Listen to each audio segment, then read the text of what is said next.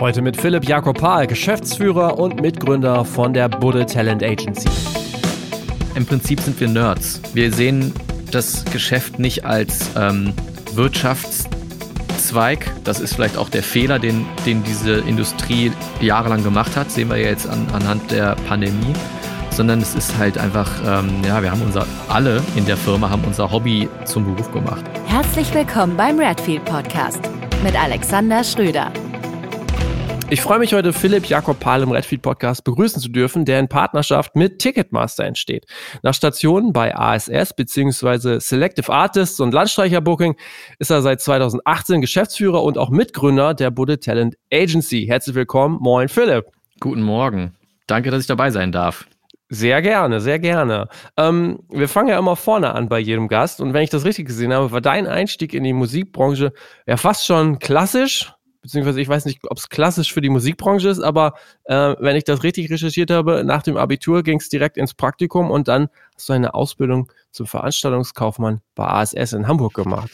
Ja, ähm, ja, das klingt, äh, das klingt so, sieht ganz glatt aus, aber es war tatsächlich, war tatsächlich doch auch ein bisschen anders. Also dieses Praktikum war eigentlich nur ein Überbrückungspraktikum. Ähm, ja. Ich hatte nämlich eigentlich einen Studienplatz ergattert an so einer ähm, Uni in äh, Friedrichshafen.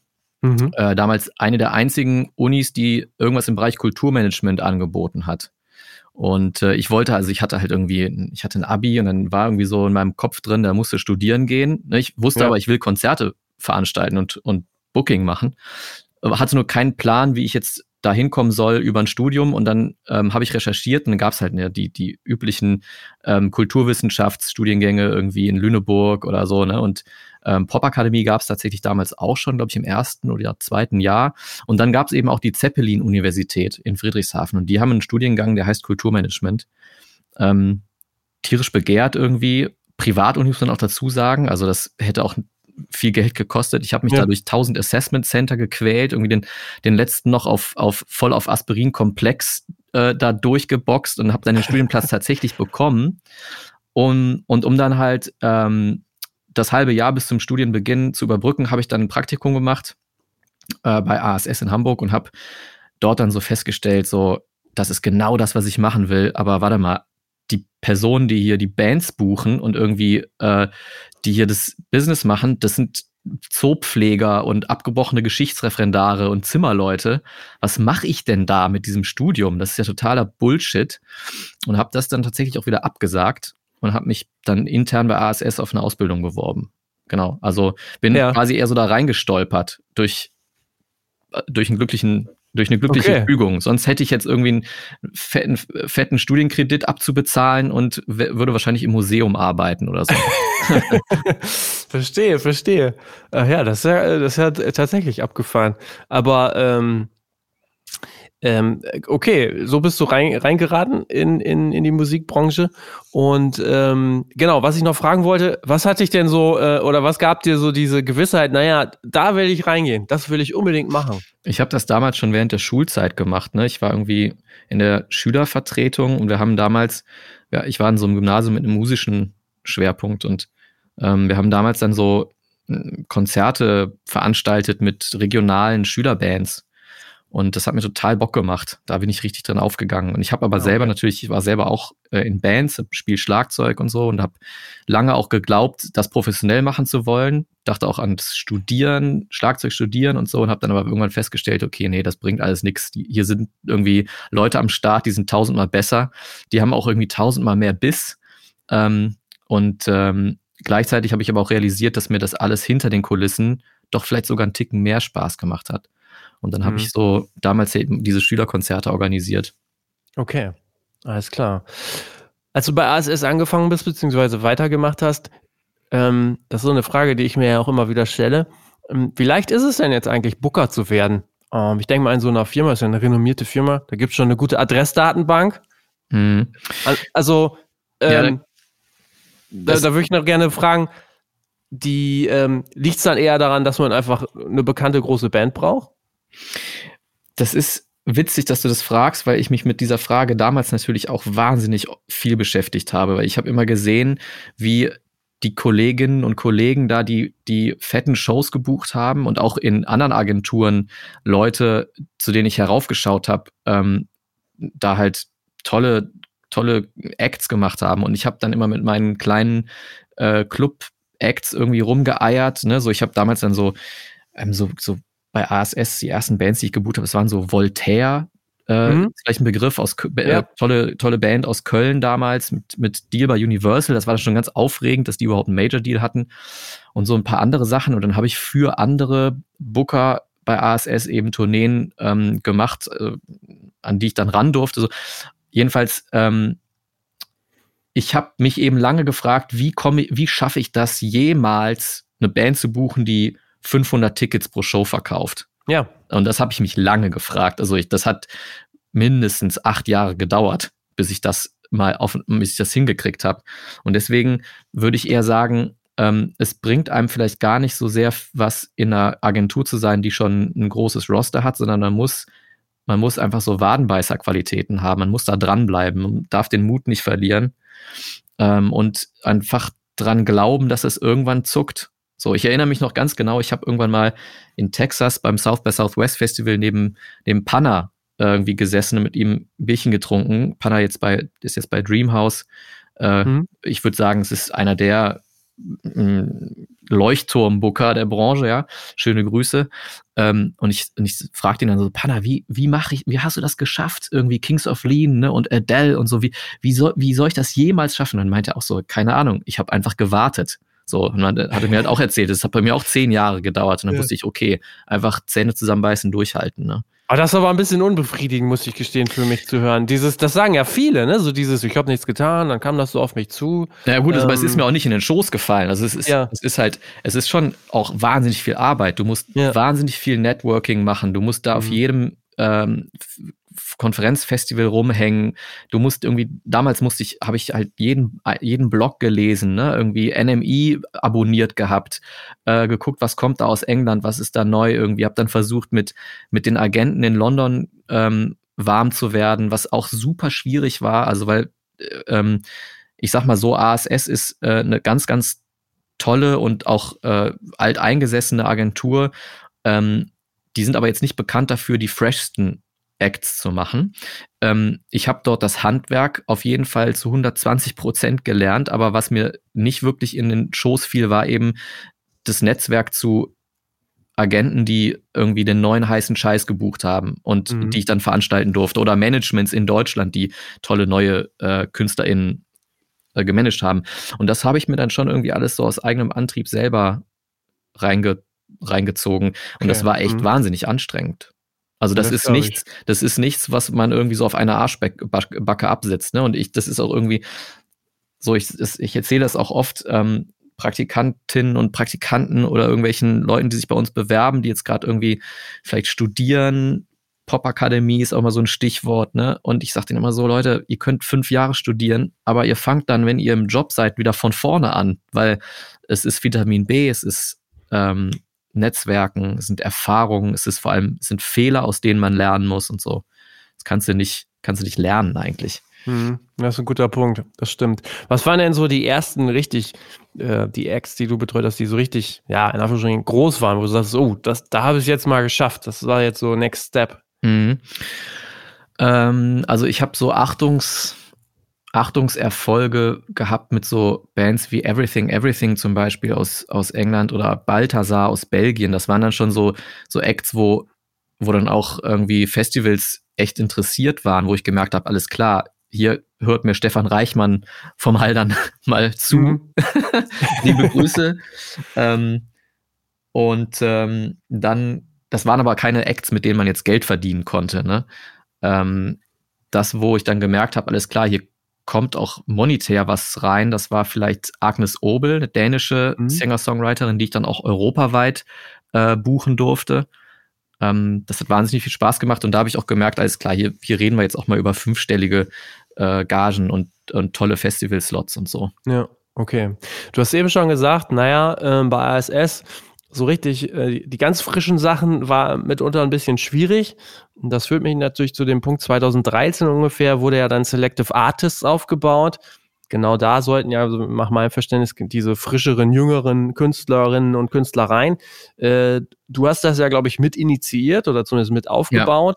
Ja. Ähm, also vielleicht kannst du einmal kurz so diese Idee erläutern und wie ihr damit rangegangen seid. Ja, die Idee kam damals ähm, dem Christoph Panke, der das auch heute noch als Geschäftsführer leitet und mir ähm, und ich muss auch sagen, äh, dem, dem Carlo Schenk, der damals dann auch mhm. äh, zu uns gestoßen ist über witzige Umwege, ähm, uns dreien kam so die Idee, Mensch, irgendwie, wir sollten vielleicht eine Art Label oder Department innerhalb von ASS schaffen, wo man eben diese jüngeren Acts besser abbilden kann. Weil ich habe irgendwann mal eine Diskussion gehabt mit dem Agenten von Woodkid, äh, den ich auch in Deutschland veranstalten darf, der halt dann so fragte, sag mal, äh, warum ist eigentlich die Tour von Woodkid hier in eurer Sammelanzeige gleich neben der Tour von Wishbone Ash? Und dann, da das war halt so, da dachte ich so, ja, fuck, stimmt. Mhm. Und, ähm, und das hat halt gut funktioniert, ne? Selective Artist war dann so ein äh, Label, wo wir das dann alles auch ein bisschen anders dargestellt haben und so. Und ähm, ja, die haben ja nach wie vor irgendwie damit auch viel Erfolg ja. und es ist jetzt auch eine eigene GmbH geworden und so, ja. Genau. Aber das war quasi so eine In-house-Gründung und das war alles relativ ähm, zentral innen drin. Ja, ja, das war keine, das war keine eigene wirtschaftliche Einheit. So, wir waren mhm. wirklich einfach nur so ein Label. Wir haben uns, ja. wir haben das einfach nur grafisch anders dargestellt und hatten andere E-Mail-Adressen. Ja, okay. Du hast das mit aufgebaut, aber zwei Jahre später kam für dich dann auch nochmal eine größere Veränderung. Du ähm, bist zusammen mit dem Kollegen, von dem du eben gesprochen hast, Carlo äh, Schenk, zu Landstreicher gegangen, nach Köln. Mhm. Ähm, was ist da passiert? Es gab, ich sag jetzt mal, ähm, paar Zerwürfnisse und, und ähm, ja, also ich will da gar nicht so sehr ins Detail gehen. Jedenfalls ja. äh, ähm, gab es mit, mit ging es mit ASS und, und äh, Selective Artists nicht, nicht wirklich weiter. Und ähm, Carlo und ich haben uns dann umgeschaut. Also wir hatten damals schon das Kölner Büro eben von, von Selective Artists bzw. ASS gemacht über ein paar Jahre, saßen zu zweit in Köln, äh, während die anderen eben in Hamburg saßen. Und dann haben wir uns umgeschaut nach neuen Joint Ventures und hatten ein paar Optionen auf dem Tisch und ähm, das, was uns am meisten gereizt hatte, war eben dann der Schulterschluss mit Landstreicher Booking in Berlin und wir haben dann mit Landstreicher Booking Berlin zusammen eine neue Firma Landstreicher Booking Köln gegründet. Ne? Also das war jetzt nicht nur ein Büro, sondern das war auch eine eigene Firma und haben dann dort ähm, auch, haben da viele Acts gemacht, die, die nach wie vor auch bei Landstreicher sind. Also Anmai Kantereit, Milky Chance, Faber, von wegen Lisbeth und so. Mhm, genau. Ähm, ist ja dann auch eine Firma Landstreicher, Beat Gottwald und Felix Hansen. Ich denke, das ist dann ja auch nochmal ähm, ja, so ein ganz anderer, eine ganz andere Dynamik, die da in so einer Firma drin ist, als ihr das vorher kannte, ne? Ja, gut, klar. Ich meine, also ich hoffe, die, ich hoffe, die, die beiden verzeihen mir, wenn ich sage, das war natürlich genau das Gegenteil, ne? Da, da war halt ja. irgendwie ähm, da waren die freshesten Acts am Start, aber es war auch echt viel Jugend forscht. Also wo bei ASS dann das Handwerk wirklich ähm, bis in Perfektion beherrscht wurde und man fast gearbeitet hat wie in einer Behörde, ähm, war bei Landstreicher alles so, ja, wir gucken mal, wie es geht und ähm, ab, also gefühlt Abrechnung auf dem Bierdeckel. Ich, ich, erinnere, ich erinnere mich noch an, an den ein oder anderen Nervenzusammenbruch unseres damaligen Buchhalters. ähm, und ähm, ja, klar, war ein totaler Kontrast, aber hat tierisch Spaß gemacht. Ne? Also mhm. ähm, tolle Zusammenarbeit und so, tolles Team da in Berlin. Mhm. Und wir, haben, wir sind in Köln dann ja auch ähm, letztendlich von zwei Leuten auf sieben gewachsen innerhalb von Enorm, vier Jahren. Ne? Mhm. Ja, du warst äh, quasi Geschäftsführer dann, ne? Genau, ich war der Geschäftsführer von dieser Kölner Firma. Mhm. Ja. Ähm, eine Frage, die ich mir auch immer wieder stelle, ist, im Grunde habe ich immer so das Gefühl, dass Künstlerinnen und Künstler ja sehr oft quasi gar nicht so richtig äh, an eine Agentur gebunden sind in dem Sinne, sondern eher an die Person, die sie bucht. Ähm, ja. Ich nehme an, ihr habt auch dann Leute, also Künstlerinnen und Künstler mitgenommen, ne? Von, ja, ja, klar, so. Ja. Durch alle Firmen durch. ja, ja, genau. Das ähm, finde ich halt immer wieder interessant. Ist, ja, ja. Hm ähm, weil man sich dann ja so ein bisschen fragt, so warum sind denn die Booker eigentlich dann noch in Firmen? Also warum äh, hast du nicht, gab es nicht mal einen Punkt, wo ihr gesagt habt, nee, das können wir doch auch alleine machen, wir nehmen die einfach mit und dann machen wir das Büro quasi Ja, alleine. wir hatten, also als wir uns eben umgeschaut hatten, Carlo und ich, hatten wir natürlich auch äh, Angebote von, von großen anderen Firmen, die gar nichts mit Live zu tun hatten, die uns einfach Geld hinterhergeworfen haben, weil sie Bock mhm. hatten, ähm, auch mal in Live zu investieren oder eine eigene Live-Abteilung zu machen. Und dann wären wir quasi vogelfrei gewesen, aber mit einem Investor. Nur ähm, es ist halt, also der Sinn einer, sich einer Agentur anzuschließen, besteht natürlich auch darin, dass es einen absichert, wenn dann eben ein Act einfach mal wechselt. Ne? Also die, die meisten haben ja auch keine Verträge. Das heißt, wenn, ähm, wenn eine, eine, Künstlerin oder ein Künstler morgens aufsteht und denkt, ach Gott, die Fresse gefällt mir jetzt aber nicht mehr, dann ich gehe jetzt einfach woanders hin, dann ist das so. Und äh, dann steht man irgendwie auch als Booker schnell wieder ohne irgendwas da und braucht dann ja. eben diese Absicherung. Abgesehen davon hat eine Agentur natürlich auch die Infrastruktur, die man vielleicht als One-Man-Show nicht hat. Ne? Buchhaltung, ja. Legal, äh, Marketing und all so ein Quatsch. Ja. Jetzt hast du eben schon so ein paar Bandnamen ähm, angesprochen. Ich finde das ganz interessant. Eigentlich so in dem Zeitraum habe ich so das Gefühl, ist ja gerade auch der Aufstieg von Anne-Mai Kantereit mhm. ähm, eigentlich zu sehen und ist ja auch eigentlich nochmal eine besondere Konstruktion, weil Carlo, also von dem wir eben gesprochen ja. haben, ist ja der Manager auch äh, jahrelang gewesen. Ähm, wenn du das so, du hast es hautnah miterlebt, ähm, kannst du vielleicht einmal so kurz ähm, so rückblicken mal schauen, wir hatten es ja eben gesprochen, wie kriegt man Bands groß, so, ne? Was, mhm. was war da so, was zeichnete meine, das aus? Die Story mit Anmai Kantereit ist natürlich auch speziell. Also, oder auch äh, mit, mit Carlo. Also ich habe ich Carlo kennengelernt, da war in der, war er in der 11. Klasse.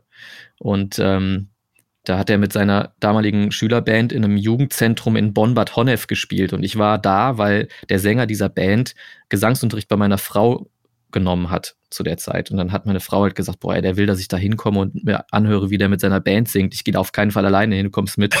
dann sind wir da hin und dann war das natürlich so, ne, fünf Leute im Publikum, schäbiges Jugendzentrum und die Band war okay, aber der Gitarrist hat halt gespielt, wie als würde er mit den Stones im Wembley-Stadion auftreten. Das war dann eben Karl oder bin ich so nach, dem, nach der Show zu ihm hin und meinte so, ey, das war irgendwie krass, ne, geil performt. Was machst du so? Und dann, ja, ich bin in der 11. Klasse und nach dem Abi ähm, will ich Booking machen und so. Und ich so, aha, das ist interessant. Und was so jetzt hier im Look? So, wie kommst du darauf? Ja, ich mache schon das Booking für meine Band hier.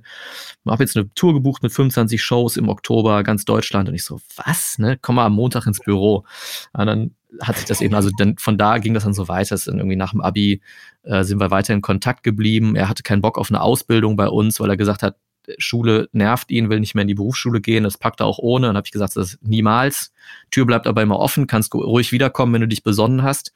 Und äh, er hat es halt durchgezogen und irgendwann habe ich ihn dann beim Great Escape Festival an der Bar getroffen, wie er mit, mit anderen Agenturen Bier trank. Und dann wusste ich, alles klar, jetzt muss ich, jetzt muss ich irgendwas machen und habe dann hab ihm dann ähm, damals einen Job angeboten bei mir im Büro in Köln. Da war, damals war ich noch alleine für ASS in Köln tätig. Und dann hat das so angefangen, haben wir zusammengearbeitet und er hat so ein paar Sachen für mich gemacht und hat dann auch Tourneen für mich übernommen. Ähm, und das war eine ganz tolle Symbiose. Ähm, Pat und Patterchen irgendwie. Also viele werden sich vielleicht noch an unsere, an unsere Facebook- äh, Posts erinnern. Die waren legendär. Ähm, und dann kam irgendwann die Band an Mike Kantereit. Ähm, also ich habe die in Köln auf der Ehrenstraße beim, beim Street Busking gesehen und dachte so krass, ja. krasse Stimme. Ähm, habe die dann angesprochen und äh, ein paar Wochen später haben die sich dann auch wieder gemeldet und meinten so, ja, wir müssen uns mal treffen, wir haben irgendwie Bock, mehr live zu spielen. Und dann habe ich die beraten, bestimmt ein Jahr lang und wir haben so ein paar Sachen ausprobiert und natürlich irgendwie immer so im Raum Köln. Und dann kamen die irgendwann und meinten so, ey, ähm, wir wollen jetzt mal eine ganze Tour spielen. Und das war eine Woche vor der Geburt meines ersten Kindes und ich hatte meinen Schreibtisch schon leer geräumt und dachte so, oh, nee, nee, jetzt sitze ich noch eine Clubtour buchen. Und dann habe ich gesagt, hier, das, pass mal auf, Jungs, das ist der Carlo, der kann das auch, der macht das für euch, ne? Ich bin raus. Und ähm, Carlo hat das dann übernommen und hat, glaube ich, wenige Wochen später auch schon das Management für die gemacht. So, die haben einfach ah, okay. geklickt und haben dann sich immer bei uns im Büro eingeschlossen und haben irgendwelche Pläne geschmiedet. Also deswegen, deswegen ist das speziell das Beispiel. An Mai Kantereit, das, das ist ein Phänomen. Ich bin auch total, zum Beispiel, muss ich erwähnen, ganz froh, dass das so gelaufen ist und dass Carlo die übernommen hat und dass Carlo noch das Management gemacht hat, weil der hatte halt wirklich eine Vision für diese Band. Ich hatte die Vision vielleicht gar nicht mal so sehr. Ich wusste, die, die, ich wusste, die haben Potenzial und so. Aber er hat wirklich das große Ding gesehen und ähm, jetzt kann man meinen, dass bei Einmal Kantereit alles so zufällig passiert ist, aber die haben sich das schon echt alles ganz gut ausgedacht. Ne, das war ein Plot. Ja. Und ähm, was jetzt, um da auf deine Frage zurückzukommen, was halt irgendwie wichtig ist, um eine Band aufzubauen, gerade auch aus Live-Sicht, ist halt ähm, eine Leidensbereitschaft der Band. Also, keine Ahnung, die Jungs sind, sind auf ihren ersten zwei Tourneen im VW Passat des äh, Vaters vom Gitarristen unterwegs gewesen mit einem Anhänger, wo die Backline drin war, haben irgendwie ständig bei den Veranstaltern in der Küche gepennt und so und hatten aber trotzdem Bock so, ne? Und haben, haben halt die Ochsentour gespielt. Das gleiche kann ich auch von Milky Chains zum Beispiel erzählen, die, ja. die das mhm. dann auch sogar in ganz Europa so gemacht haben. Zu viert im, im Kangoo von der Mutter, ne, irgendwie immer in Kassel losgefahren, mal eben nach Paris düsen, Clubshow spielen, wieder nach Hause fahren, nächste, nächstes Wochenende War, Warschau, so. Ähm, und du musst es in dem Genre einfach durch Spielen, Spielen, Spielen erreichen. Das kannst mhm. du jetzt auch nicht auf jedes Genre umlegen. Also ich würde jetzt mal behaupten, im Pop-Mainstream läuft es ganz anders so. Aber das waren eben unsere Erfahrungen damals. Mhm. Ja, Wahnsinnsgeschichten. Ja. Aber auch eigentlich äh, Wahnsinn zu hören, dass du mit solchen offenen Augen durch die Straßen gehst, aber auch die Geschichte mit Carlo. Also im Grunde genommen ähm, bist du ja auch dann wirklich jemand, der, der so rausgeht oder rausgegangen ist und wirklich äh, sehr aufmerksam war und dann auch wirklich de, die Chance auch mal genutzt hat. Ich glaube, das wird auch nicht jeder machen, ne? es ist halt was, was, ähm, was mir Spaß macht, also was mich erfüllt. Ne? Ich habe, äh, mein Credo ist zum Beispiel auch immer, neue Acts zu entdecken und aufzubauen, statt irgendwelchen etablierten Acts ähm, Schecks zuzuwerfen, in der Hoffnung, dass sie, dass sie halt zu mir wechseln. So mhm. habe ich keinen Bock drauf. Also mache ich, wenn es nötig ist, aber was mich, was mich wirklich erfüllt, ist eben solche Stories und solche Karrieren mit zu begleiten. Ne? Wahnsinn. Wahnsinn. Ähm, was sich anscheinend auch erfüllt, ist nochmal äh, neue ähm, Unternehmen aufzubauen. Du hast 2018 dann nochmal den Schritt gewagt und ähm, Bude, die Bude Talent Agency mit aufgebaut, BTA. Ähm, was hat dich dazu veranlasst, da nochmal diesen neuen Schritt zu gehen? Ähm, bei Landstreicher damals war es so, dass ähm, irgendwann mein persönliches Roster sehr poppig wurde. Und mhm. also auf der einen Seite sehr poppig, auf der anderen Seite sehr international. Und das passte irgendwie irgendwann gar nicht mehr so zur Ausrichtung von Landstreicher. Ähm, die haben sich dann auch, weil das auch alles wahnsinnig groß wurde, ne, das Köl die Kölner Firma wuchs und, und Berlin wuchs gleichzeitig. Es waren irgendwann tierisch viele Leute, wahnsinnig viel Administration und so. Und die haben sich irgendwann auch dann wieder zurückbesonnen auf das, wo sie herkommen, nämlich aus dieser äh, drei Zimmer Altbauwohnung in Kreuzberg ähm, mit fünf Leuten und haben irgendwie das so, ey, das ist uns hier alles zu groß irgendwie und irgendwie das mit dem mit dem Pop, das das ist auch irgendwie schräg, ne? Ähm, ich habe das natürlich auch gefühlt und habe auch gemerkt, dass, dass ich auch dadurch vielleicht auch ein bisschen ausgebremst werde. Ähm, und dann haben wir uns im Guten getrennt, ähm, also haben wirklich geschäftlich ähm, einen Strich drunter gemacht, um die Freundschaft nicht zu gefährden. Und ich habe mich dann wieder nach neuen Ufern aus äh, umgeschaut und ähm, hatte dann wieder einige Optionen. Das äh, ist ja dann immer so, ne, dass die Leute das mitkriegen und dann äh, kriegst du irgendwie die Anrufe. Und ein Anruf war ähm, Benny Budde und Benny, Benny und ich kennen uns schon ewig, irgendwie 13 Jahre oder so. Ähm, und äh, er ist auch der Manager von Alvaro Soler, einem Künstler, den ich auch schon sehr lange buche, den ich auch schon bei Landstreicher gebucht habe.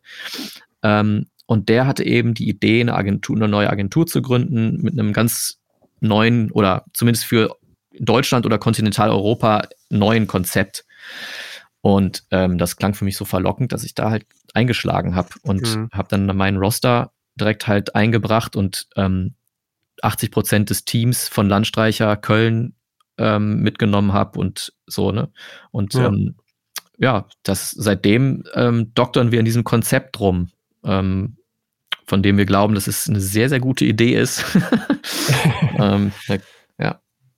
Also man muss das so mal kurz sagen. Also, ähm, ich finde es tatsächlich auch eine sehr beeindruckende Geschichte. Budde, der Verlag, ja. oder Budde Music heißt, glaube ich, die Firma. Das ist ein, im Grunde genommen ein Verlag, ein deutscher Musikverlag, den gibt es seit 1947, glaube ich. Das ist in dritter Generation und äh, somit ja, entsteht oder hat das, hat dieser Verlag eine Firmengeschichte, gibt's seit, die gibt es seit 70 Jahren. Also ja. ich glaube, es gibt nicht viele Musikfirmen aus Deutschland, die so eine äh, Historie haben. Ne? Absolut, absolut. Das war auch einer der Gründe, ähm, weshalb ich dann mich damals entschlossen habe, das mit Benny zu machen, ne? weil ähm, dieser Name Budde ist einfach auch mit wahnsinnig vielen guten Werten aufgeladen in der Musikindustrie. Ähm, er ist äh, weltweit bekannt, zumindest im Verlagswesen. Und ähm, die Firma hat eine ganz tolle, hm, wie soll ich sagen, eine ganz tolle Firmenpolitik. Ne? Also es ist ein Familienunternehmen, was soll ich sagen? Das ist dann, genau, ja. da, da geht es familiär zu. Ähm, gleichzeitig hat es fast schon ein bisschen was von so einem kleinen Mini-Konzern. Ne? also es gibt auch mhm. sehr, eine sehr gute Infrastruktur ähm, und äh, verschiedene Büros in ganz Europa und so weiter. Ja, und ähm, Benny hat damals eben das Erbe auch seines Vaters angetreten, der ja leider verstorben ist. Rolf ähm, Budde, den habe ich selber auch noch kennenlernen dürfen, ähm, weil ich damals auch so Ausflüge hatte ähm, in, in die Verlagswelt als A&A und so und dann habe ich den immer mal wieder so als Redner auf irgendwelchen GEMA-Hauptversammlungen erlebt und dachte so, boah, das ist, das ist einfach, der Typ ist irre. Also nicht irre im, im Sinne von bescheuert, sondern der Typ ist einfach, ähm, ne, das ist eine Koryphäe. So, der hat ja, hm. die Art, wie der geredet hat und die Ruhe, die der ausgestrahlt hat. Naja, und ähm, Benny hat ihm dieses Erbe angetreten, was, was definitiv kein leichtes Erbe ist, aber er macht das ganz toll und führt die Firma halt jetzt auch in die nächste, in die nächste Generation. Ne? Und ähm, ja. hat, hat die Firma auch ordentlich umgekrempelt, muss man auch sagen, auch zu Lebzeiten seines Vaters. Ähm, und hat eben aus dem Unternehmen etwas gemacht, was jetzt zukunftsfähig ist. Zudem gehört dann eben auch, solche neuen Firmen zu gründen, ne? wie, wie, wie, wie unsere Agentur oder auch eine Managementfirma und so. Ja, BTA, habt ihr BTA, wenn ich das so von außen betrachte, habt ihr das quasi äh, im Startup-Bereich, sag mal, auf der grünen Wiese gebaut, also komplett neu oder ist das auch integriert in diese ähm, Struktur? Nee, es ist eine eigenständige Firma und ähm, trägt nur den Namen Budde, weil eben mhm. der Name so positiv aufgeladen mhm. ist. Ne? Ich, also ähm, für mich war, war, von vornherein klar, das wird nicht die PAL Talent Agency. Ähm, und Benny ist ähm, äh, mehr oder weniger stiller Teilhaber oder äh, also hält sich aus dem, aus dem Daily Business komplett raus, ähm, läuft aber halt rum und ähm, macht Lobbyarbeit ne? und nutzt irgendwie, nutzt sein Netzwerk, ähm, bringt, bringt tolle neue strategische Ideen ein. So. Ähm, mhm. Also wir ergänzen uns wahnsinnig gut, aber die Firma steht auf eigenen Beinen und ähm, hat mit dem Verlag nicht direkt was zu tun. Mhm. Ich denke auch, dass es unter Umständen ja vielleicht auch ähm, positive Wirkung haben kann, zumindest im Aufbau, dass man da einfach so ein bisschen schneller, agiler ja, klar, also agieren kann. wir profitieren natürlich schon davon, dass der Verlag auch eine, eine, ähm, äh, eine Infrastruktur hat, die wir anzapfen können. Ne? Ob das okay. jetzt Finance ist oder Legal oder so, ne? oder alleine irgendwie die Tatsache, dass in, in Berlin im, im, in unserem gemeinsamen Büro jemand sitzt, ähm, die Office-Management macht. Ne? Mhm. Das kann sich auch nicht jede Agentur leisten, die im dritten Jahr existiert. Äh, klar, das ist ein wahnsinniger Vorteil. Ja. Als, wir gegründet, als ähm, die äh, Bude Talent Agency gegründet wurde, war aber schon zuerst, 2018, äh, erstmal der Ausblick, dass man Konzertagentur und Tourneeveranstalter ist, oder? Genau, das war mhm. dem Umstand geschuldet, dass ich halt meinen Roster mitgebracht habe. Ne? Also ja. ich und ich live atme. Ähm, mhm. ähm, und dann waren wir zunächst erstmal nur eine Live-Booking-Agentur und haben dann aber relativ schnell auch ein Brand Partnership Department gegründet, haben tolle, tolle Leute ähm, äh, einstellen können dafür ähm, und sind jetzt irgendwie in dem Bereich ja auch schon fast zwei Jahre unterwegs und sind jetzt sechs Leute oder so da in dem, ja. in dem Team.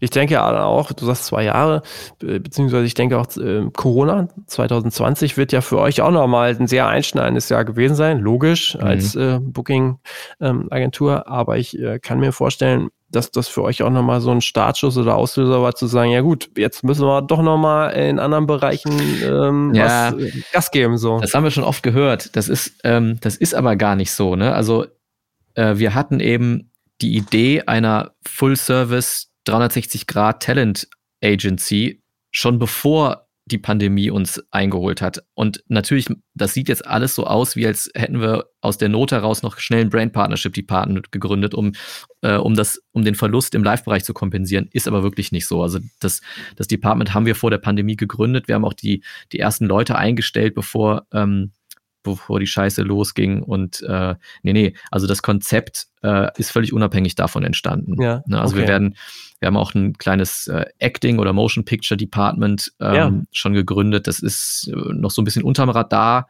ähm, wird aber demnächst dann auch gelauncht und so und sind ähm, dabei, ähm, weitere äh, Bereiche auszubauen. Ne? Also die, die, unser Vorbild ist ja ähm, die amerikanische Agentur Welt, CIA, UTA, William Morris, wo alle Disziplinen äh, des Entertainments im Prinzip abgebildet werden und ähm, neben dem reinen Vermitteln von Talents an Filmpro Filmproduktionsfirmen oder Veranstalter äh, oder, oder Modelabels oder so oder Sportvereine ist eben auch das, äh, die Vermarktung mit äh, Marken oder die Beratung hinsichtlich Markenkooperationen hm. ein Kernelement dieser Agenturen. Ja. Und das gibt es eben in Deutschland nicht. Das alles vereint, dass diese ganzen Disziplinen in einer Firma vereint sind. Das sind alles, ähm, diese, diese ganzen Bereiche werden von, von vielen verschiedenen, auch teilweise Einzelleuten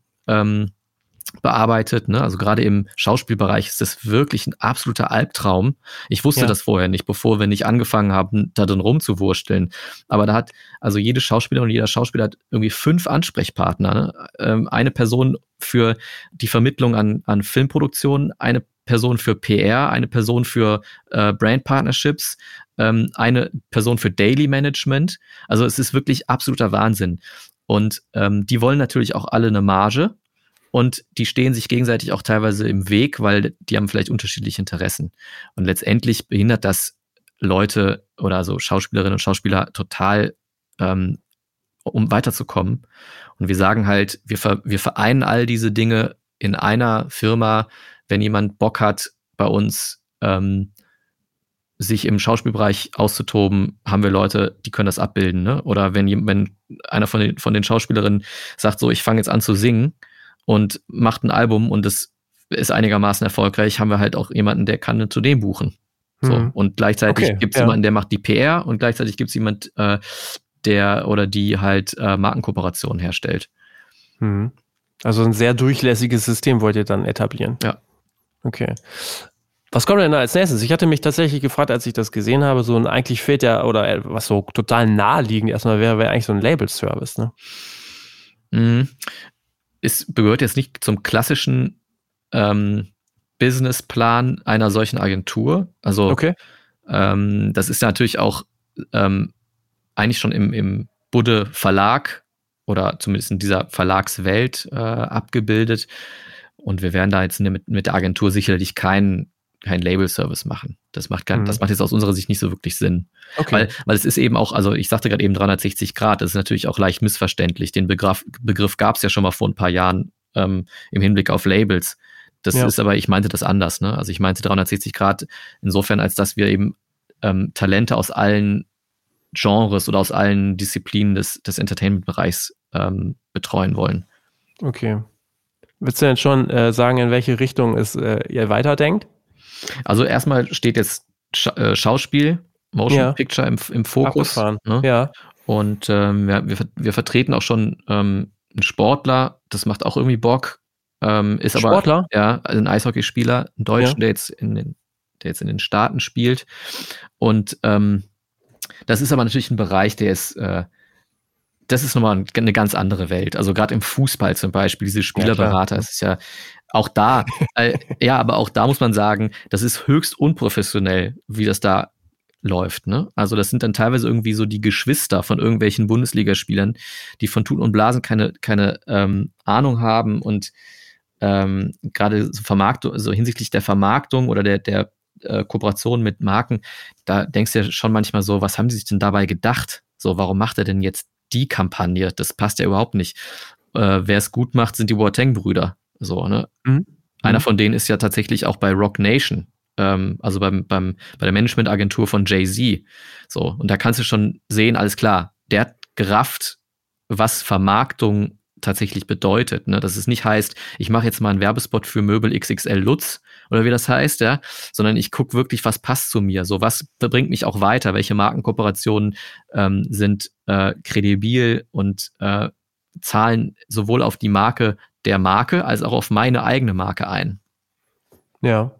Okay, aber es ist echt abgefahren. Also der, der Weg so aus der Musik dann wirklich, dass du sagst, okay, Schauspiel, Sport, also dann nochmal so wirklich komplett so die Range aufzumachen. Ja, ich habe schon immer Bock gehabt, über den Tellerrand hinaus zu gucken. Ne? Also ich habe ähm, während meiner Zeit bei ASS und bei Selective habe ich auch für ähm, äh, EMI Publishing, also für, eine für einen großen Verlag in, äh, in London äh, als A&R-Manager gearbeitet und so, weil gut, es war zufällig, wurde damals dann irgendwie so gescoutet und ähm, ich habe mich da jetzt nicht aktiv drum bemüht, aber das hat mir auch Spaß gemacht, weil ich gemerkt habe, alles klar, Booking ist halt das eine, es ist aber auch wahnsinnig eindimensional.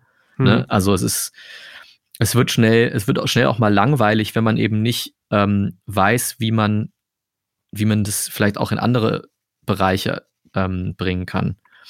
Und äh, dieser Blick über den Tellerrand und sich mit Dingen zu beschäftigen, die nicht auf der Tagesliste, also auf der, auf der Agenda stehen täglich, das macht mir Spaß. Ja. Und was ist, was ist so die, die, lukrativste Abteilung? Ich kann mir immer so vorstellen, so von außen betrachtet ist es, äh, denkt man immer so, naja, so diese Brandgeschichten, da muss ja unglaublich viel Geld drin sitzen. Ja, es ist klar, also da, da werden hohe Summen gedealt. Ähm, es ist aber schon so, dass das auch weniger planbar ist als im Live-Bereich zum Beispiel. Also ja. unter normalen Umständen, denken wir uns mal die Pandemie weg, weiß ich im Live-Bereich, was ich in den nächsten drei Jahren mache. Da kann ich eine, einen Forecast schreiben und der wird auch zu ziemlicher, äh, mit ziemlicher Sicherheit so eintreffen. Ähm, Im Brand-Bereich ist das nicht der Fall. Ne? Da redest du teilweise drei Monate mit einer Marke über irgendeine Kampagne, mit einem Talent und am Ende wird es doch nicht ähm, wird es doch nicht stattfinden. Oder, oder es wird wesentlich kleiner, es wird eingedampft, weil irgendwie der Marketingvorstand gesagt hat, so, nee, das können wir uns jetzt doch nicht mehr leisten. Ähm, also es ist, es ist nicht, es ist nicht so planbar, aber wenn es dann klappt, dann, dann ist es auch lukrativ. Mhm. Okay. Wie, wie sieht denn eigentlich dein Job alles äh, jetzt gerade so aus? Also, wenn ich das richtig verstehe, du bist ja Geschäftsführer, das heißt, du überblickst all diese Abteilungen und die Expansion und das ist so mit dein Daily Business dann, oder? Jein. Hm. Ich habe natürlich Unterstützung von ähm, meinen Kollegen in der Brand Partnership Abteilung. Also von, ich habe, äh, äh, wir haben ähm, zwei Brand Directors eingestellt, Thorsten und Jonathan, die im Prinzip die Brand Partnership Abteilung leiten. Und ich kümmere mich als Geschäftsführer dann eher so um das übergeordnete Administrative ja. und äh, habe aber da natürlich auch ganz tolle Unterstützung von den Leuten ähm, aus der, an, aus der Budde-Welt. Also äh, wir haben ähm, einen COO bei Budde, den Ender, der ähm, sich auch in der Agentur einbringt und ohne den wird es nicht gehen, zum Beispiel. Ne? Oder Benny mit seinen, mit seinen ähm, Ideen und sein, sein, seinem Netzwerk. Weil man muss schon sagen, mein Core-Business und mein Herz äh, hängt halt im Live. Und ähm, ich, ich verliere mich auch schnell mal so in so, so kleinen Clubtürchen, ne? Und dann daddel ich da so zwei, drei Tage an so, an so Dingern rum ähm, und dann bleibt dann irgendwie, bleibt vieles, was eigentlich vielleicht übergeordnet äh, Geschäftsführeraufgaben ähm, werden dann mal liegen. Ähm, zum Glück realisiere ich das schnell. Ähm, Aber du buchst dann noch schnell, buch, du buchst dann wirklich noch selber. Ich buche noch super viel selber. Also okay. ich, ich, würde mir das auch nicht nehmen lassen. Ne? Das ist mhm. wirklich etwas, wofür ich total brenne, was, mich, was, was, was mir total Spaß macht. Also ich wäre, ich würde niemals hingehen und sagen, so ich bin jetzt hier nur noch Geschäftsführer und ich ich setze mich hin und überblicke nur noch alles und gucke, dass alles läuft und hole und stelle Leute ein, die das für mich machen im Daily Business. Das ist nicht so mein Ding. Ich bin mhm. schon jemand, der sehr, sehr hands-on ist und, und liebt, ähm, eben auch diese Aufbauarbeit zu machen. Also ich habe selber noch super viele Aufbauacts im Roster. Mit wem arbeitest du gerade? An Aufbauacts? Zum Beispiel, ja. Zum Beispiel. Oder auch an großen? Also ich, gut, die äh, größeren Acts sind äh, im, im Deutsch deutschen Bereich sind Vincent Weiss, ähm, mhm. Lena, ähm, Alvaro Soler, ähm, im internationalen Bereich dann so, so Acts wie Woodkid, ähm, Arlo Parks und so. Äh, wir haben aber auch ähm, natürlich im Roster viele andere, ne? ob das jetzt eine Lea ist oder Bonnie Ware oder Jack White ähm, oder Chili Gonzalez. Ähm, und im, im Aufbaubereich sind das dann so, sind das dann so Acts wie ein Künstler, ähm, den man wahrscheinlich noch gar nicht kennt, der heißt Mile aus Mannheim. Ähm, oder aber auch zum Beispiel im internationalen Bereich halt so Bands, die mir wahnsinnig am Herzen liegen, die nicht so richtig aus dem Quark kommen, aber die ich trotzdem seit sieben Jahren versuche aufzubauen, so, ne, so We Were Promised Jetpacks aus Schottland ja. zum Beispiel. Mhm. Ähm, ähm, oder, oder eine Band wie, wie Low Island aus, aus England. Das sind alles so Acts, die dann halt irgendwie 30 Tickets verkaufen pro Show. Ja, aber ja. die sich trotzdem freuen. Also das ist wirklich so, ich, ich brenne dafür. Ich weiß auch noch, ja, also ich bin, war, bin damals auch viel als Tourleiter mit gewesen bei den Tourneen, die ich gebucht habe. Damals Voltaire irgendwie wochenlang mit denen auf Tour gewesen und ähm, ich, ich, ich, erinnere mich an so eine Situation, wo wir in Wuppertal im, im Live-Club Barmen waren, auf einer Tour, die so im Schnitt irgendwie 50 Tickets verkauft hat pro Show und in Wuppertal haben wir, glaube ich, eine, eine Abendkasse, die explodiert ist aus irgendeinem Grund. Ich weiß nicht, ob da irgendwie ein Erasmus Ausflug in Wuppertal war, die irgendwie noch Bock hatten auf, auf eine Show oder so. Jedenfalls hatten wir am Ende irgendwie 150 Tickets verkauft. Und ich weiß noch, wie ich so auf mit dem Edding 150 Tickets auf ein Dinner 4 Blatt geschrieben habe und bin zur Bühne während der Show und habe dann diesen Zettel hochgehalten, so, ne, weil ich, weil ich so, mich so gefreut habe. Und diese Freude, ähm, die habe ich nach wie vor. Also cool. Ja. Wie, wie ein kleines Kind teilweise, ne? Schön, also das ist schön zu hören, ja. Ich äh, habe auch gesehen, dass so das Programm, was ihr bookingmäßig bedeutet, ist ja total, äh, also so von bis, ne? Ich habe gesehen, Eklektisch. ihr Kindermusik, äh, okay, ja. Eklektisch nennt man das. Ja, genau. Okay, ja, also von wirklich so Kindermusik mit Dicker, was ich übrigens, äh, ja. ich habe ja auch Kinder auch total abgefahren finde, weil es ey, auch echt viel Mist gibt, äh, mhm. was Kindern so serviert wird. Bisschen, ja, du hast gerade gesagt Lena, aber auch dann wirklich so, ja, so alte, so, so Punkrock-Helden, hätte ich gesagt, so Rocket from the Crypt, die ja, ja auch mehr so Dinosaur Junior und so, ne? Ja, klar, genau. Ja, genau so. Also total, also da seid ihr total weit aufgestellt. Ja, ne? ja, weil, weil wir halt, wir sind, im Prinzip sind wir Nerds. So, wir, wir, ähm, wir sehen das Geschäft nicht als ähm, Wirtschafts- Zweig. Das ist vielleicht auch der Fehler, den, den diese Industrie jahrelang gemacht hat, sehen wir ja jetzt an, anhand der Pandemie, sondern es ist halt einfach, ähm, ja, wir haben unser, alle in der Firma haben unser Hobby zum Beruf gemacht. Also ähm, ein, einer meiner Kollegen, Günther Linnertz, der ist äh, vor zwei Jahren zu uns gestoßen, der ist irgendwie, ich weiß gar nicht, ich glaube 62 ist er jetzt, der ist, ist, ist im Prinzip eine Koryphäe, ja, also er hat der hat die, die Foo Fighters veranstaltet in Deutschland und, ähm, und so Geschichten. Und der hat natürlich auch wahnsinnige Geschichten zu erzählen und bucht aber neben Bonnie Ware und Jack White eben dann auch solche Bands ne, und fährt da auch hin. So. Ja. Und, und, äh, und so ticken wir irgendwie alle. Ne? Aber, äh, es ist dann schon so, dass ihr, dass ihr sagt, ey komm, das geht, weil andere würden dann vielleicht sagen, ah, lass uns doch mal gucken, dass wir so, ne, du hast es eben gesagt, Land, bei Landstreicher war das dann ja entgegengesetzt, dass da gesagt wurde, ey, komm, lass uns mal wieder so ein bisschen fokussieren. Das ja. Hat, das, die Gefahr seht ihr dann nicht? Das hatte, das hatte bei Landstreicher damals ja eher auch ein bisschen inhaltliche Gründe. Ne? Mhm. Also die wollten halt eher bei ihrem, ähm, bei ihrem Genre bleiben. Ähm, es hatte gar nicht mal so viel damit zu tun, dass sie gesagt haben, wir haben zu viele Acts, sondern wir haben zu viele unterschiedliche Acts. Ja, genau, das also, meine ich. Hm. Bei uns ist es eben so, ähm, klar, also wir, wir machen jetzt auch keinen Schlager, wir machen kein Techno und irgendwie haben bislang die Finger vom Deutschrap gelassen. Ähm, aber wir lieben Musik und ich, also ich weiß nicht, ich würde niemals ähm, eine Band oder, oder ein Act absagen, den ich total feier, also wo ich auch Potenzial sehe, weil ich denke, ne, der passt nicht, passt farblich nicht ins Roster. Das ist vielleicht auch ein Fehler, ist auch manchmal ganz unwirtschaftlich so zu denken, ne? Ähm, aber ich meine, wo, wovon lebt diese Branche, wenn nicht von Leidenschaft?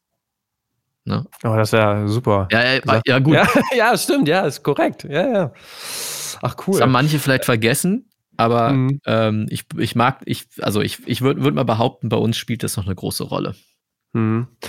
Ich wiederhole mich äh, oft in meinen Podcasts, aber ich komme ja nie drum herum. Man muss es ja auch immer irgendwie fragen. Es ist ja ein Musikpod äh, Musikbusiness-Podcast, Corona, wie geht man damit um und so weiter und so fort. Ähm, wie seid ihr denn so durchgekommen? Klar, ihr habt dann die anderen Departments. Ähm, ich habe gesehen, ähm, du hast mal in einem Interview von der Musik, vom Musikexpress hast du sogar gesagt, dass ihr quasi für eure Mitarbeiter eigentlich so ein, so ein Coaching anbieten ja. wollt in der Phase und sagt so, hey, da wollen wir euch unterstützen. Ja, ja, also wir sind mit Ach und Krach irgendwie mittlerweile, also so durch die Pandemie gesegelt. Ähm, ich will jetzt auch nicht so sehr ins Detail gehen, aber da, wo andere irgendwie äh, durch eine November-Dezember-Hilfe oder, oder so ähm, 2020 sogar ein besseres Jahr hatten als 2019, ne? also der Skandal ist ja mittlerweile bekannt, äh, haben wir wirklich ähm, in die Röhre geguckt, aus verschiedensten Gründen. Also wir sind ähm, fast leer ausgegangen. Und ähm, umso glücklicher bin ich, dass ich ähm, mit Benny und, und dem Verlag und der, der Budde Power halt äh, Rückendeckung habe. Ähm, aber was uns auf jeden Fall am meisten äh, beschäftigt hat, war die mentale Gesundheit. Ne? Also sowohl der KünstlerInnen als auch von, von, von allen MitarbeiterInnen. Ähm, ja, wir haben damals ein Coaching angeboten, haben allen gesagt, ihr könnt euch hier Sessions buchen auf Firmenkosten und das haben auch echt viele in Anspruch genommen. Ähm, aber es ist trotzdem etwas, das also ist natürlich eine Katastrophe. Also ich habe äh, ich habe viele äh, Kolleginnen äh, und Kollegen und und Freunde an an die Depression verloren ne, während dieser Zeit. Ähm, ich habe mir auch selber ich habe mir auch selber äh, zwischenzeitlich Hilfe geholt, weil ich gemerkt habe, dass äh, mich das einfach fertig macht. Ähm, und das war ganz wichtig. Ne? Also ich finde zum Beispiel mhm. auch super wichtig, dass so, dass das jetzt auch mal offen ähm, kommuniziert wird. Also so, so, so, so ein Gespräch, wie du das mit Tim Böning geführt hast, das ist mhm. so wichtig. Ne? Also diese, diese Branche ist teilweise so verlogen und so, ähm, so eitel. Und vielen Leuten geht's aber richtig, richtig scheiße, auch gerade jetzt. Ähm, und dass darüber jetzt gesprochen wird, ist ganz toll. Das hilft vielen mhm. Leuten. Ich merke das bei, bei, mir im Team. Ähm, viele Leute äh, gehen, gehen offen damit um, dass, es, dass, sie, dass sie da ähm, ähm, krank sind oder dass sie Schwierigkeiten haben. Und denen wird dann auch sofort geholfen. Ne? Also, mhm. ja. Ja, ey, also super, dass ihr dann auch so direkt an solche Sachen denkt ne? und das, das macht, während andere dann quasi nach Hause geschickt werden ähm, und ihr dann noch so ein Angebot machen ja. könnt, ne? Oder wollt auch da, ne? Ja gut, wir haben, wir haben auch viel, wir haben auch echt äh, versucht, von Anfang an den Kontakt zu halten zu allen äh, im ja. Team. Ne? Also wir haben sofort angefangen mit digitalen Team-Meetings und so und, ähm, und so Get-Togethern und, und dann merkst du halt irgendwie schon, also wenn du einigermaßen empathisch bist, merkst du, wenn dir die Leute abschmieren. Wenn mhm. du, wenn, wenn du, mhm. wenn du per Zoom irgendwie Teamcall machst und du guckst in die Gesichter rein und denkst so, Alter, okay, da muss ich ja morgen, aber da muss ich morgen mal anrufen bei dem. Der sieht nicht gut mhm. aus. Und dann bewahrheitet mhm. sich das. Und wenn man dann eben äh, helfen kann mit so einem Angebot, ähm, ist es ja, ist es ja cool, weil, wenn man ganz ehrlich ist, man an einen, Thera an einen Therapieplatz zu kommen, mal eben so, ist nicht so einfach. Das dauert teilweise Monate. So, das ist aber ja. bei vielen Leuten wäre das zu spät gewesen. Mhm, Die brauchten Soforthilfe. So, ne? Ja. Ja, Wahnsinn. Wie ist denn dann, dann jetzt auch so dein Blick aufs kommende Jahr oder auf 2023? so, wie, wie seid ihr da so aufgestellt oder wie plant ihr? Gut, ja. man kann wenig planen, aber so ein bisschen muss man ja was in der Schublade haben. Ne? Was da gerade passiert, ist natürlich Folter. Ne? Also, mhm. wir haben ja vor vier Wochen alle noch gesagt, so, ja, geil, 2G, here we come. Ne? Wir machen, wir, so, wir haben selber noch ähm, Tourneen jetzt gerade laufen, Ende November Anfang Dezember, die wir jetzt komplett ähm, auf 2G äh, ähm, konzipiert haben und so. Und alle dachten, das ist es jetzt. Das ist, worauf man jetzt aufbauen kann, womit man planen kann, weil es war ja die Planungsunsicherheit, war ja das, was alle am meisten beschäftigt hat. Und mit dieser Regel dachte man, okay, selbst wenn wir jetzt anfangen, irgendwie die Tourneen im, ähm, in der ersten Jahreshälfte bis hin zum Sommer mit 2G zu machen, ist es immer noch besser, als nicht zu wissen, ob die überhaupt stattfinden. Ja. So, und das ist dann jetzt aufgrund der steigenden Zahlen und der neuen Verordnungen schon wieder passé ist, ist echt hart. Ne? Also, das ist so wie, wir, es ist, ja, es gibt ja so, keine Ahnung, bei, gibt so eine gute Serie auf Arte, die heißt Hatumfi oder so. da geht es um ähm, die Geschichte von drei Kriegsgefangenen, ähm, ähm, die gefoltert werden und da, die werden immer wieder so, denen wird suggestiert, dass sie freigelassen werden und dann dürfen, dann dürfen sie vor die Tür und äh, werden gleich wieder eingesperrt. Und so fühlt sich das natürlich für uns gerade auch an. Ne? Ja, ja. So, ähm, ich habe ich hab gerade eine Tournee mit Alo Parks am Laufen, ähm, wo ich weiß, am Mittwoch ist München und wenn die am Dienstag da im, im Landtag diese Verordnung äh, verabschieden, dann ist am nächsten Tag Schluss. Und dann haben wir natürlich jetzt schon wieder alles vorbereitet für eine Absage. Ne? Das mhm. nervt. Wie ist denn deine Sicht auf den Festivalsommer 2022? Da bin ich einigermaßen optimistisch. Okay. Ne? Also, weil ich glaube, dass Open Air in Verbindung mit 2G schon irgendwie gehen wird. Mhm. Ähm, und wir haben zum Glück sehr viele Acts im, im, im Domestic-Bereich, ne, also von unseren deutschen ähm, Pop-Mainstream-Künstlern, ähm, äh, die viel Business im Sommer haben. Wir, das, da sind wir, haben wir zum, haben wir zum Glück irgendwie ähm, ein Roster, mit dem wir zwischen Mai und September eigentlich unseren größten Umsatz haben. Hm. Und ich bin guter Dinge, dass wir das zumindest dann jetzt im kommenden Jahr machen können. Wir haben ja. jetzt im, in den letzten, im letzten Sommer haben wir ja auch so ein paar Sommertourneen äh, unter äh, Corona-Bedingungen gemacht und das war irgendwie auch ganz lustig, aber ist natürlich nicht rentabel. Ja, ja, also wir, wir, wir, haben, wir, wir konnten irgendwie die Bands, also die Musiker und die, die, die Crew konnten wir in Lohn und Brot bringen und äh, haben mal wieder irgendwie was, haben auch selbst mal wieder was tun dürfen. Aber was da unterm Strich hängen bleibt, ist natürlich ein Witz. Schwierig, ne? Ja. ja.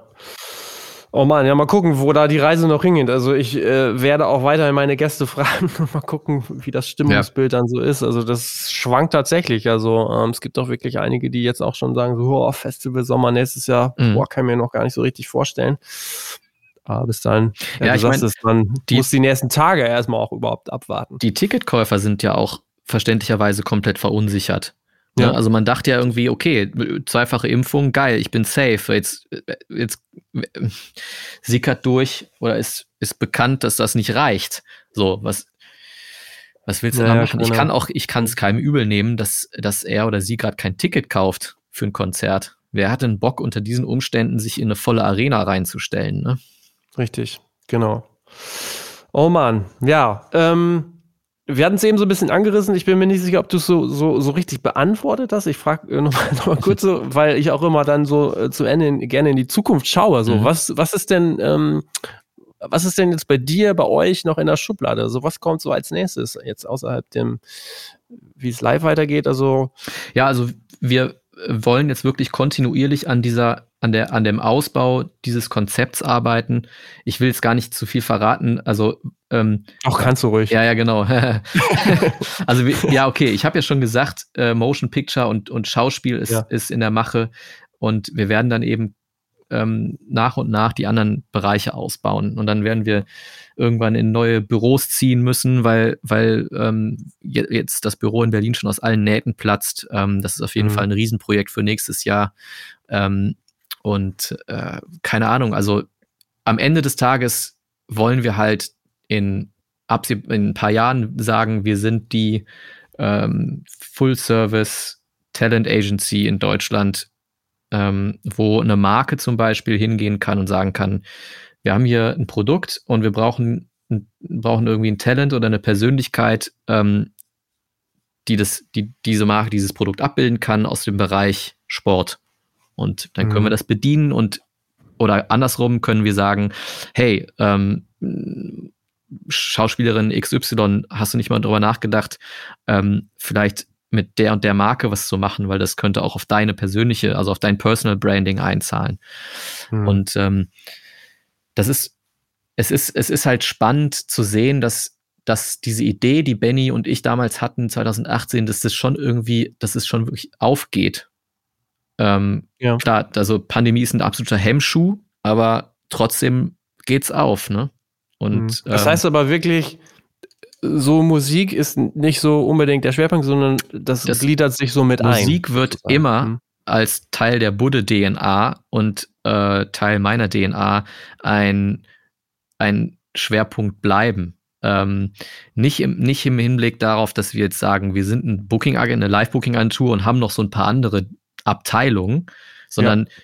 die Live, das Live-Booking ist nur ein Teil des, des Ganzen. Trotzdem, das macht uns vielleicht auch so attraktiv ähm, gegenüber Marken, ist ja, dass wir wirklich Musik leben und atmen und wir können, wir können zum Beispiel auch ähm, so ähm, äh, rechte Klärungen und so ähm, über den Verlag natürlich schnell machen. Stimmt, ja. ja? Mhm. Also wir, klar, also die Musik bleib, wird unsere DNA bleiben.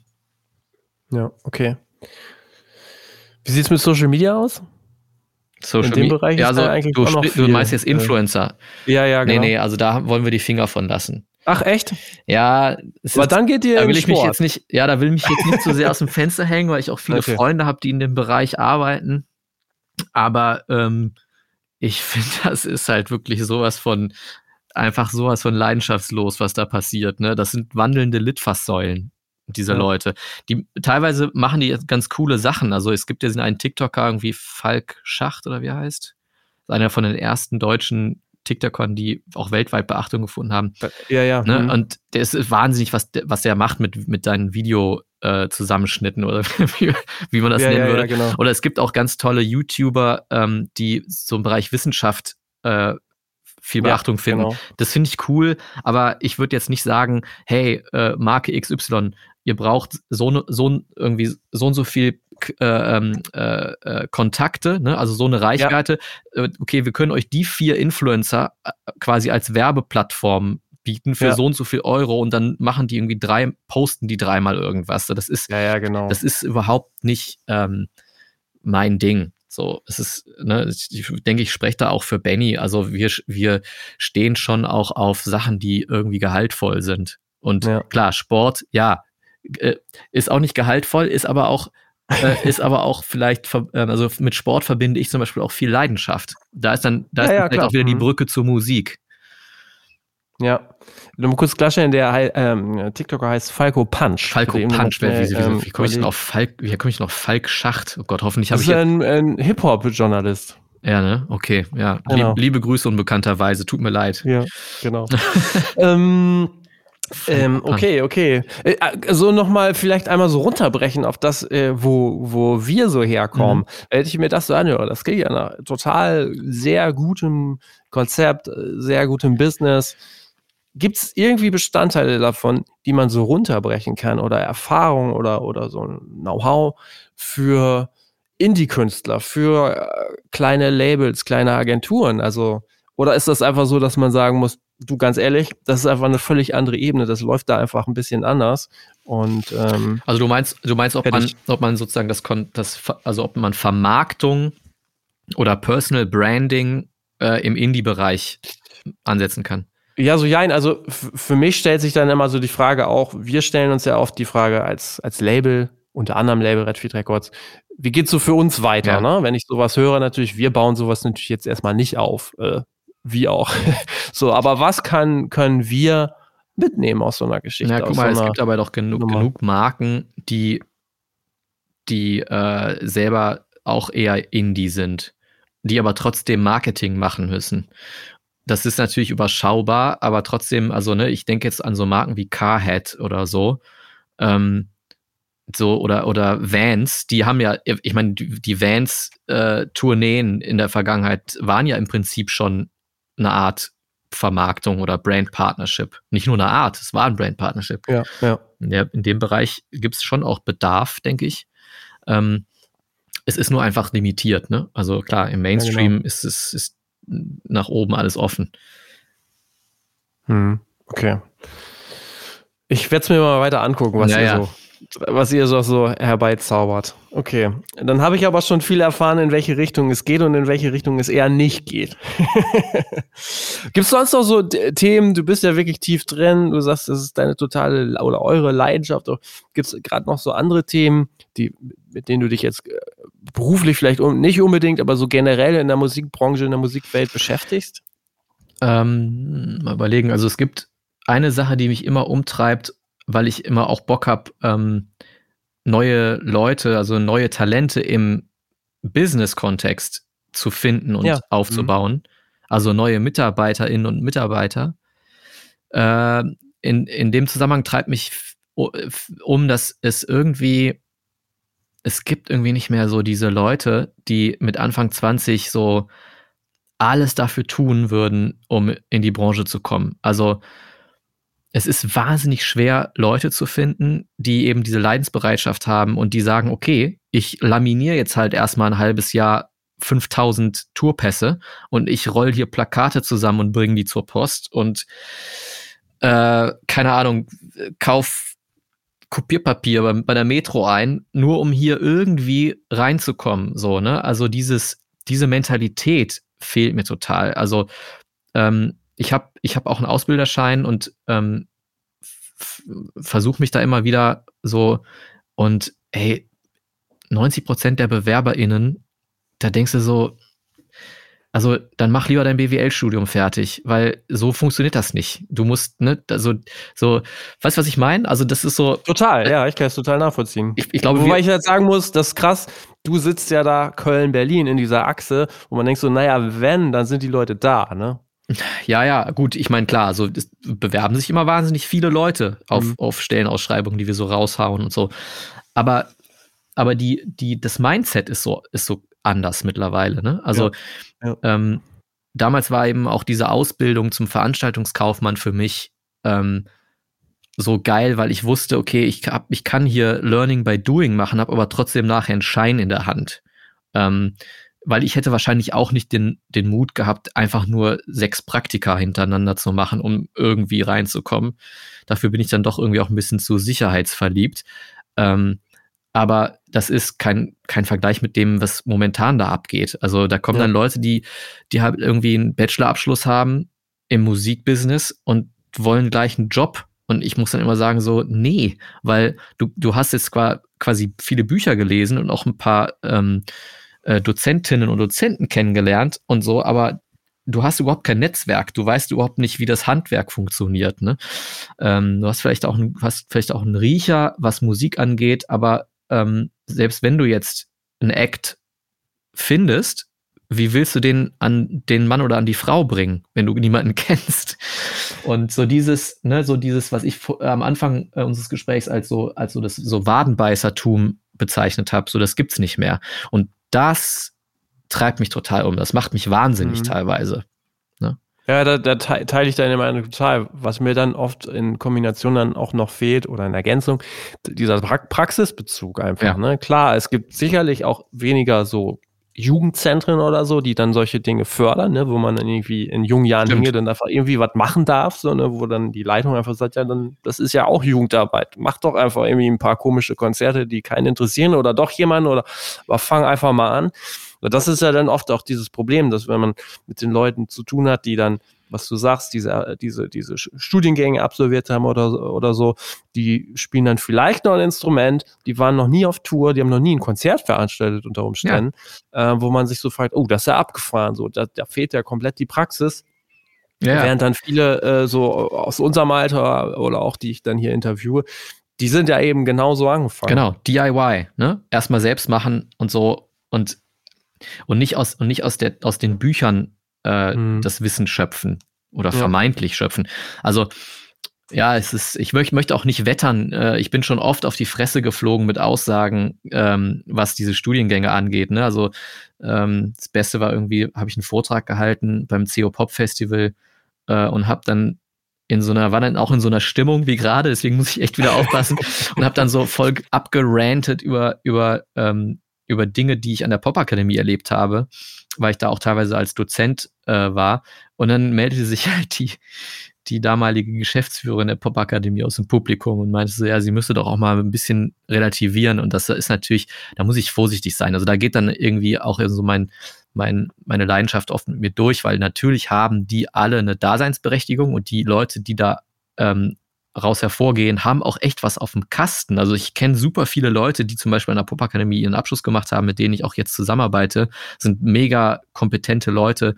Äh, ähm, und so. Und ich möchte das eben nicht in, in, in, in ins falsche Licht rücken, aber gerade im Booking-Bereich, ne, also vielleicht, vielleicht muss ich das dahingehend korrigieren. Gerade im Booking-Bereich funktioniert das nicht so. Das kannst du im Label-Bereich und im Verlagsbereich vielleicht so machen. Ähm, aber im Booking-Bereich ist es einfach Learning by Doing. Und das, diese Mentalität, die fehlt mir hm. total. Ja. Äh, ich kann es total nachvollziehen. Also wobei ich tatsächlich auch sagen muss, ich glaube, es beschränkt sich nicht nur unbedingt aufs Booking. Also mhm. ähm, ich glaube, ja, gut, ja. du hast ja auch, ja. du hast ja auch zugestimmt bei der These. Das muss ja im Labelbereich ja. irgendwie ähnlich sein, ne? Ja, zumindest gar nicht so für, also für den Bereich, den wir verantworten, ne? So in so einem gewissen Indie-Bereich kann ich das schon auch mhm. so unterstreichen. Naja. Ey, vielen Dank für die, äh, für die vielen offenen Worte. Sehr gerne. Dass du uns äh, mitgenommen hast auf, auf, äh, auf, deinem, äh, auf deiner Karriere sozusagen. Ich äh, drücke euch die Daumen und werde das weiter sehr gut im Auge behalten. Welche Sportler ihr als nächstes äh, habt. ja. Oder ob wir doch Influencer-Marketing machen und du ja, genau, genau. Finger auf uns, ja. So ist es.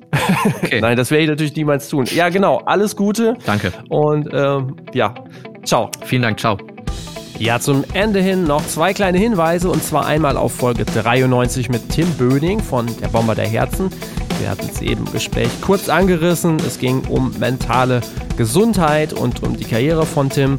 Und dann natürlich die Folge 39 mit Michael Bisping, der ähm, Geschäftsführer von ASS, ist auch Mitgründer. Der erzählt einfach mal die Geschichte und gibt einen kleinen Ausblick zum Thema ASS, also der Firma, bei der Philipp seine Karriere begonnen hatte. Zum Ende hin verweise ich noch auf unsere Podcast-Partner Antelope Audio sowie Ticketmaster. Die haben gerade ihre Themenwochen und ab dem 30. November die Musicals Week, in der sie ausgewählte Musicals für euch präsentieren und zwar auf ticketmaster.de. Schaut da gerne mal vorbei.